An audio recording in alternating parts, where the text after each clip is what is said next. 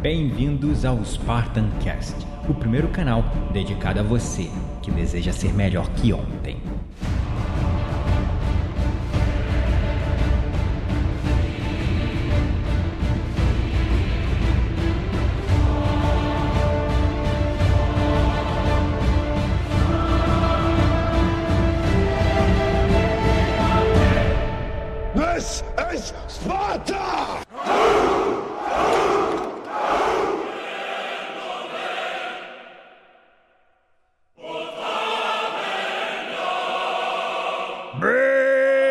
Bem-vindos, espartanos e espartanas de todo o Brasil, a mais um episódio do seu, do meu, do nosso Spartan Cast.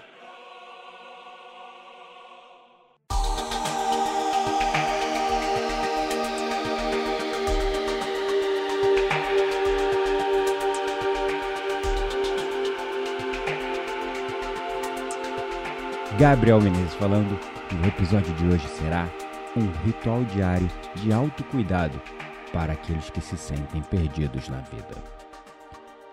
Neste final de semana eu estava conduzindo uma formação de professores de meditação e terapeutas holísticos. E em uma das trocas nós começamos a debater sobre essa questão da depressão ou dessa questão que muitas pessoas se sentem com vazio lá dentro, né, perdidos na vida.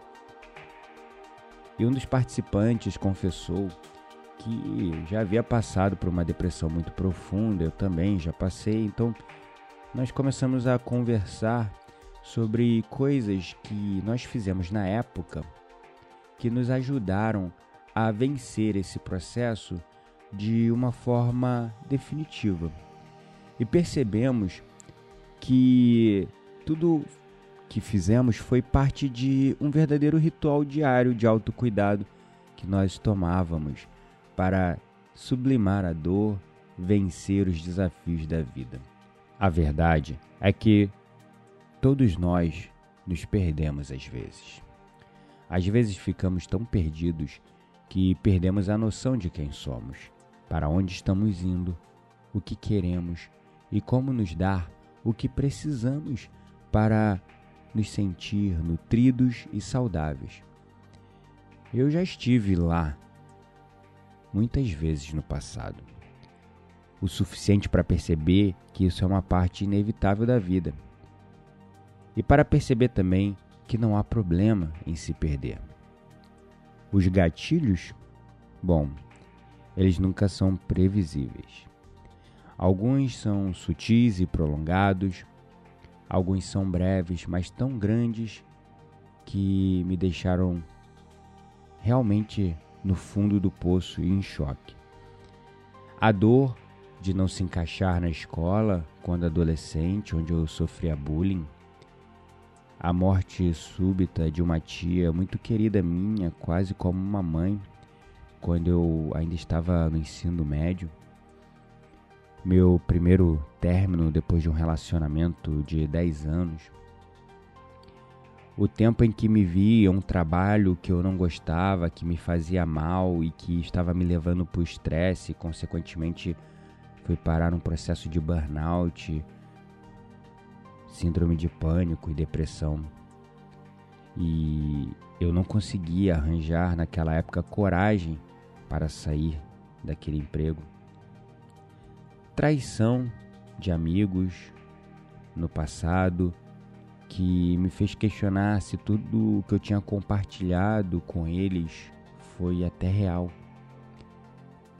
Em momentos como esses, quando me encontrei de joelhos no fundo do poço, desanimado, a primeira coisa a sair pela janela era a minha motivação. A motivação e o autocuidado.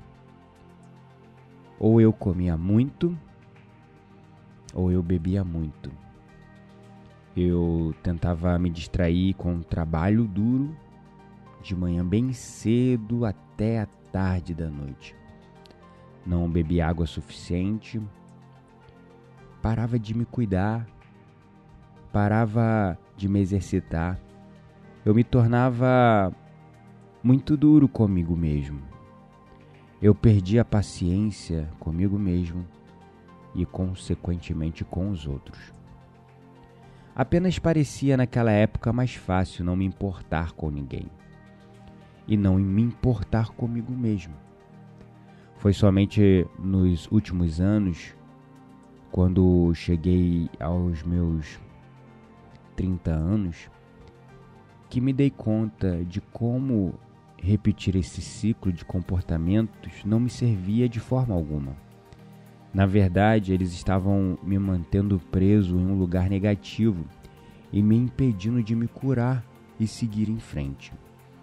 Então eu decidi romper esse ciclo e dar à minha intuição a voz e a atenção que ela tanto merecia, fazendo dos seguintes passos que eu te contarei a seguir um ritual de autocuidado que passou a fazer parte da minha vida. O primeiro ponto, o primeiro ritual é se dar permissão para não se sentir motivado todos os dias ou o tempo todo. Eu sempre achei que a motivação era essa brilhante e poderosa chama do desejo que me levaria a fazer o que era bom para mim, não importava o que acontecesse. Afinal, se algo era importante o suficiente, eu deveria querer fazer isso o tempo todo, certo? Bom, na verdade, na prática não era isso que acontecia. À medida que o tempo passou, eu fui ganhando mais experiência na vida e percebi que sempre haveriam altos e baixos. Às vezes, baixos tão baixos que eu lá no passado já me vi sentindo com vontade de pular do trem em movimento porque parecia muito trabalho, muito difícil continuar nele, nesse trem da vida. Mas eu comecei a perceber que esses altos e baixos, eles eram parte de mim, eram inevitáveis, mas o grande problema era que eu me apegava a eles. Me apegava a eles porque eu não me, não me permitia me sentir desmotivado. E quando eu me sentia desmotivado, eu ficava frustrado por não conseguir me colocar no local de motivação novamente porque para mim era inaceitável estar desmotivado. Era inaceitável estar sem ânimo, sem vontade até de viver. Então eu ficava nessa luta interna constante, porque eu me apegava a essa noção, a esse sentimento de não estar motivado. Mas quando eu comecei a perceber que a motivação vem e vai e isso não define quem eu sou, eu comecei a me permitir não me sentir motivado todos os dias. E comecei a ficar em paz com a minha desmotivação. E isso me permitiu de verdade encontrar um pouco mais de equilíbrio e sair daquela montanha russa de emoções. Um outro ponto fundamental para o seu ritual diário é definir uma intenção para o dia ao qual você acorda. Quando a vida bate em você e você não tem certeza para onde ir, os pensamentos que passam por sua cabeça nos primeiros minutos do dia são muito importantes. Eles podem significar a diferença entre se aproximar do caminho, da cura da sublimação, da liberação dessa dor, ou podem significar o ato de se afastar desse caminho. Então, ao invés de permitir que pensamentos negativos ocupem um lugar central em minha mente, do jeito que costumava acontecer, agora guio os meus pensamentos para esses dois passos no momento em que acordo eu penso em três coisas pelas quais eu sou grato e depois eu estabeleço uma intenção para o dia seguinte ou para o dia que se desenrolará à minha frente. Isso pode ser algo tão simples como manter meu ânimo ao longo do dia, ou algo mais desafiador, como chegar a 10 soluções viáveis para uma situação difícil que eu possa estar enfrentando. A sua intenção não precisa ser algo difícil ou complicado. Só tem que ser significativo para você, para tornar o seu dia nessa noção de produtivo. Então, é muito importante você ter uma intenção clara para o seu dia, porque é aquilo que te manterá nos seus trilhos. E manter um diário de gratidão ou agradecer de alguma forma em suas orações ou meditações, coisas pelas quais você é grato, ajuda muito a você começar a treinar o seu cérebro, a focar naquilo que está bom, naquilo que já está acontecendo, no positivo. É isso mesmo. Focar no positivo é fundamental para que a gente não fique se degladiando, se martirizando por dentro. E quando você começa a todo dia a agradecer pelas coisas boas que aconteceram na sua vida, você começa a treinar o seu sistema articulador, reticular, no seu cérebro a começar a observar as coisas positivas ao invés das coisas negativas. É que nem quando você compra um carro de uma determinada cor. Quando eu comprei um carro vermelho, eu comecei a reparar na rua que só tinha carro vermelho. Isso era o meu sistema ativador reticular calibrado para ver aquilo que era a minha realidade naquele momento. E a mesma coisa acontece quando você reclama todo dia. Você está direcionando o seu sistema ativador reticular a criar um túnel de realidade onde ele só consegue enxergar como um cavalo, sabe? Com aquele arreio, com aquela proteção nos olhos, só conseguindo olhar para frente, só conseguindo olhar o negativo e parando de expandir a mente para ter uma visão das infinitas soluções positivas que estão à sua volta e daquilo de bom que já está acontecendo na sua vida. Então esse passo é fundamental. O outro passo fundamental é de fato você priorizar o seu sono. Conseguir ter um sono que te dê essa sensação de repouso suficiente. Nos últimos anos eu experimentei muitas noites insônia.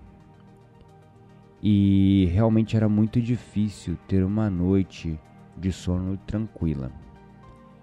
E como resultado, a ansiedade tornou-se uma companhia constante. E isso por si só dificultava também que eu conseguisse dormir. Então, durante o meu processo de sublimação, de cura da depressão, começar a ter certeza de que eu estava dormindo o suficiente a cada noite tornou-se uma prioridade para mim. E isso só foi possível quando eu comecei a estabelecer uma forma de ritual antes de dormir. Por exemplo, eu me certificava de desligar o meu computador, a televisão às 20 horas. Também parava de usar o celular nesse horário. Eu ia para a cama na mesma hora todas as noites, às 9 horas. Eu não bebia café, então eu preferia tomar chá, por exemplo, chá calmante, antes de dormir. Eu ficava esse horário de 8 até as 9 na cama, lendo algo. Lendo, lendo algo que eu gostava. Isso me ajudava a adormecer. Me ajudava a ter uma noite muito tranquila, muito boa de sono. E se você acha difícil dormir tranquilamente por pelo menos 7 horas por noite, é claro, isso varia de indivíduo para indivíduo, tá? Recomendo que você comece a montar essa rotina antes do sono. Uma rotina sua, é claro, que te ajude a acalmar a sua mente e o corpo e faça com que cair no sono seja ainda mais fácil. Outro ponto fundamental nesse processo de evolução é focar na construção da atenção plena. Tendo sido um comedor emocional desde a minha adolescência, para mim parecia fácil voltar ao meu antigo padrão de me transformar em um comedor compulsivo, utilizando a comida para o conforto, quando estresse e ansiedade caíam sobre mim. E é por isso que nutrir a atenção plena durante a alimentação é uma parte importante da minha rotina diária, especialmente quando as coisas ficam difíceis. Em vez de me entorpecer com comida, álcool, compras compulsivas ou algum outro hábito que me ajude a evitar ou enfrentar as emoções difíceis que eu estou experimentando, eu reconheço a sua presença, o desconforto que estão provocando em mim e aquilo que eu fazia antigamente para de fazer sentido, porque eu começo a tomar consciência das minhas decisões. Então eu tomo conscientemente a decisão de não ceder àqueles velhos hábitos. Hábitos que eu sei que acabarão me arrastando ainda mais para baixo e me impedindo de ficar de pé novamente. Então, se você está lutando para desistir de um hábito que você sabe que não é bom para você, aqui está este desafio Toda vez que você for tentado a dizer sim àquela caixa de chocolate, aquela barra de chocolate ou garrafa de vinho, ou aquela aquele doce, enfim, pergunte a você mesmo: isso vai me tornar mais forte? Se a sua resposta for não, afaste-se desse sabotamento. E é claro, pratique a meditação todos os dias como uma parte do seu ritual diário, pois ela treinará o seu cérebro a focar aqui no momento presente, onde a vida está acontecendo, e você aprenderá com o tempo que você não é os seus pensamentos, você não é os seus sentimentos, você não é a desmotivação.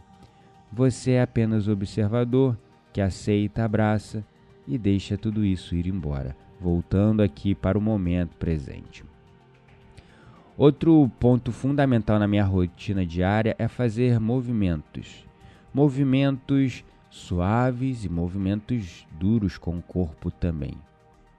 Eu sei que eu não posso ser feliz e capaz se meu corpo não for saudável e forte. Então eu faço de 3 a 5 vezes por semana exercícios físicos. É claro, fazendo coisas que eu gosto, mas que envolvam alongamento, fortalecimento muscular e treinamento cardiorrespiratório. Se eu não estou em um bom lugar e estou com pouca energia e sinto que não posso passar por um treino intenso que envolve equipamentos pesados, eu começo a correr ou vou para uma arte marcial ou alguma atividade que use meu próprio peso corporal, por exemplo, para trabalho de força. Existem diversas alternativas hoje nossa, muitas coisas. O importante é você escolher aquilo que você gosta de fazer. A aptidão nem sempre está em ser duro e rápido o tempo todo, ou ficar com a barriga, com o abdômen tanquinho.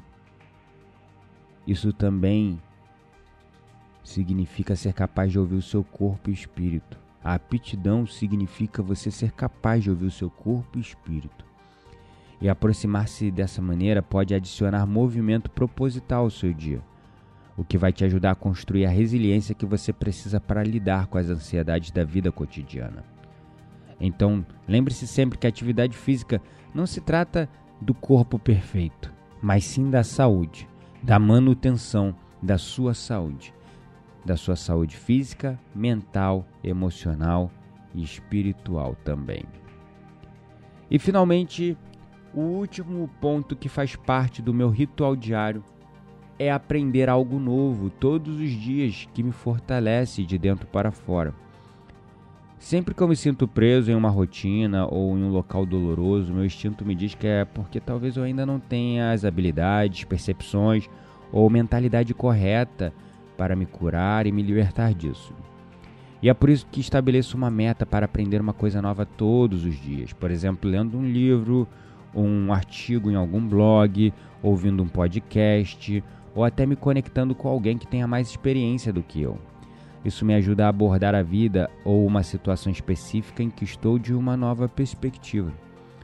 As mudanças internas que acontecem não precisam ser enormes com esse aprendizado, mas vão se somando ao longo do tempo de uma maneira que fazem uma diferença significativa na minha vida. E com isso, gradualmente, eu fui me tornando mais forte, ganhei mais clareza e comecei a me sentir mais confiante em dar o primeiro passo, uma direção nova e mais saudável à minha vida. E aqueles hábitos que foram me transformando começaram a se tornar a minha profissão. Antes eu praticava a meditação como um praticante. Praticava esses rituais diários para minha saúde. E hoje eu ensino pessoas a fazer isso, porque transformou a minha vida. Então não importa o quão baixo ou perdido você se sinta agora, eu quero que você saiba, sempre há uma saída. E essa saída sempre começará dentro de você. Gratidão à palavra pelo seu apoio e suporte. Não deixe de me seguir no Instagram, Gabriel Menezes Mindfulness, a minha fanpage no Facebook, Gabriel Menezes Mindfulness também. E no post desse episódio você vai encontrar um desafio de oito dias de meditação mindfulness. Lembre-se, você não está sozinho, somos todos um.